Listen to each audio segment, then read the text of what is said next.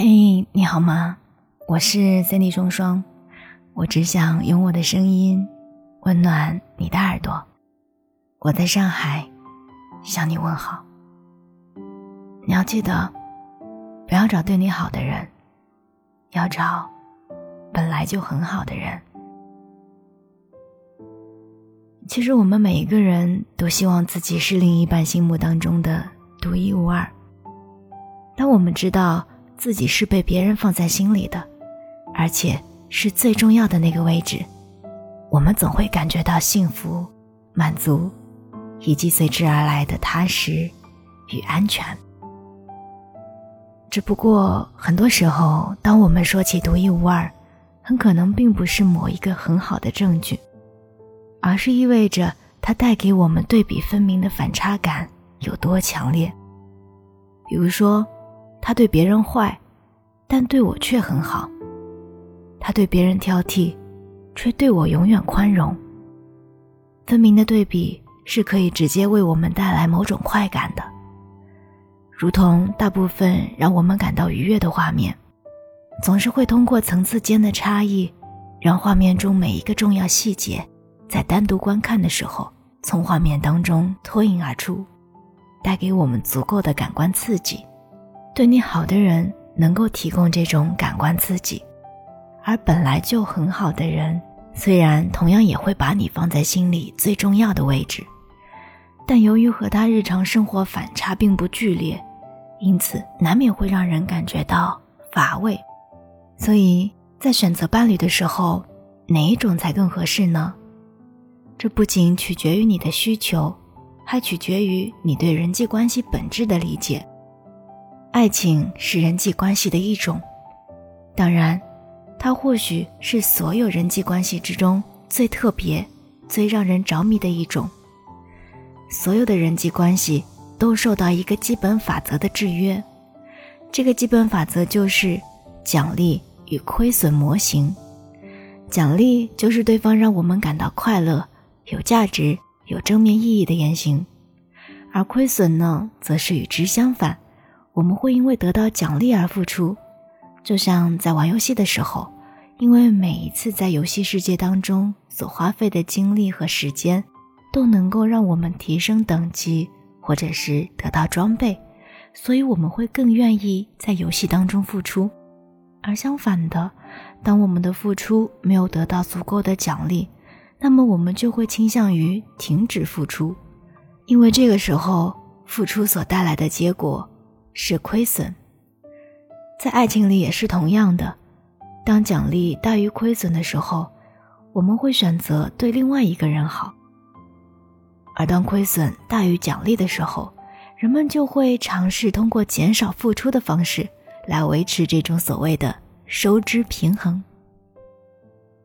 爱情和其他关系的不同在于奖励和亏损的耐心不同。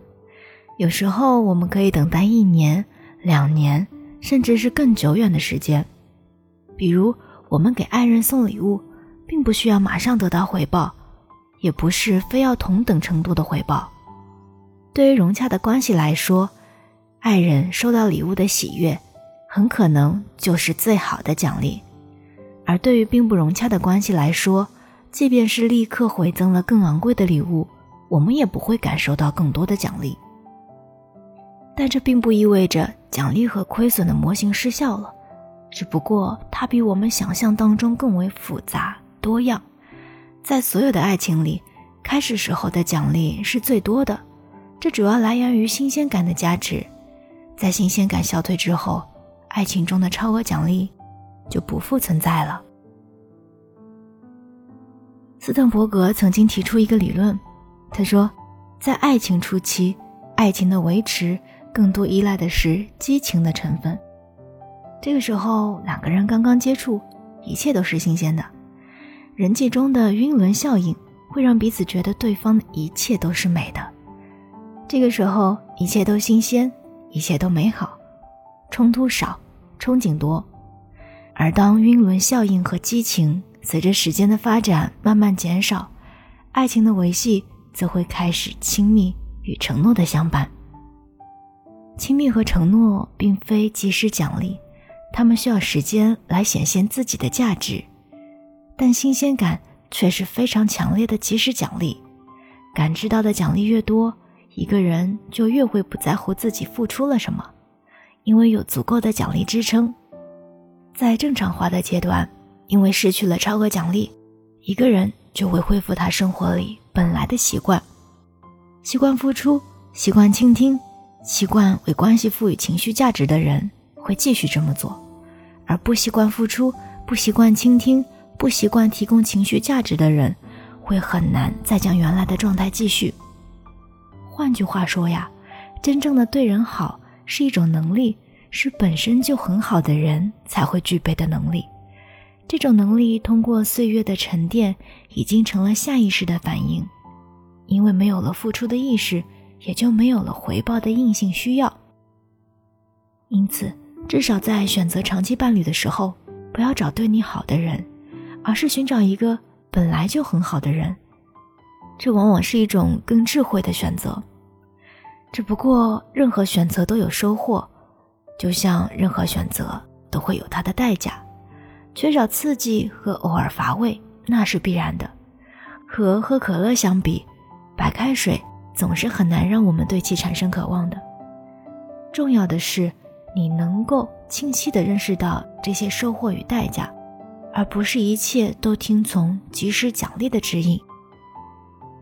那么，本来就很好的人应该是怎样的标准呢？其实，很多的生活细节都可以回答这个问题。比如，两个人走在街上的时候，他有没有随手扔掉手中的垃圾？在餐厅里用餐的时候，对服务生的礼貌相待。在电影院的时候，会关闭手机的声音，然后把屏幕的亮度调到最低，同时也会照顾到后排的观众，不让自己的头挡住视线。这一些都是证据。当然，我听过更好的回答是之前看的圆桌派李玫瑾教授的分享。他说：“当你判断一个人适不适合结婚的时候，问问你自己，你希望你的孩子。”继承对方身上的哪一种品质？这个问题你可以得到很多答案，而这些关于品质的答案组合在一起，你就会知道一个人是否本来就很好。归根到底呀，能够战胜岁月的，从来都不是激情，而是人品。爱情的滤镜会发光，但更重要的是，他们的内在品质是否仍然当得起一句。值得。我是三 D 双双，这就是爱情。我们下期再见。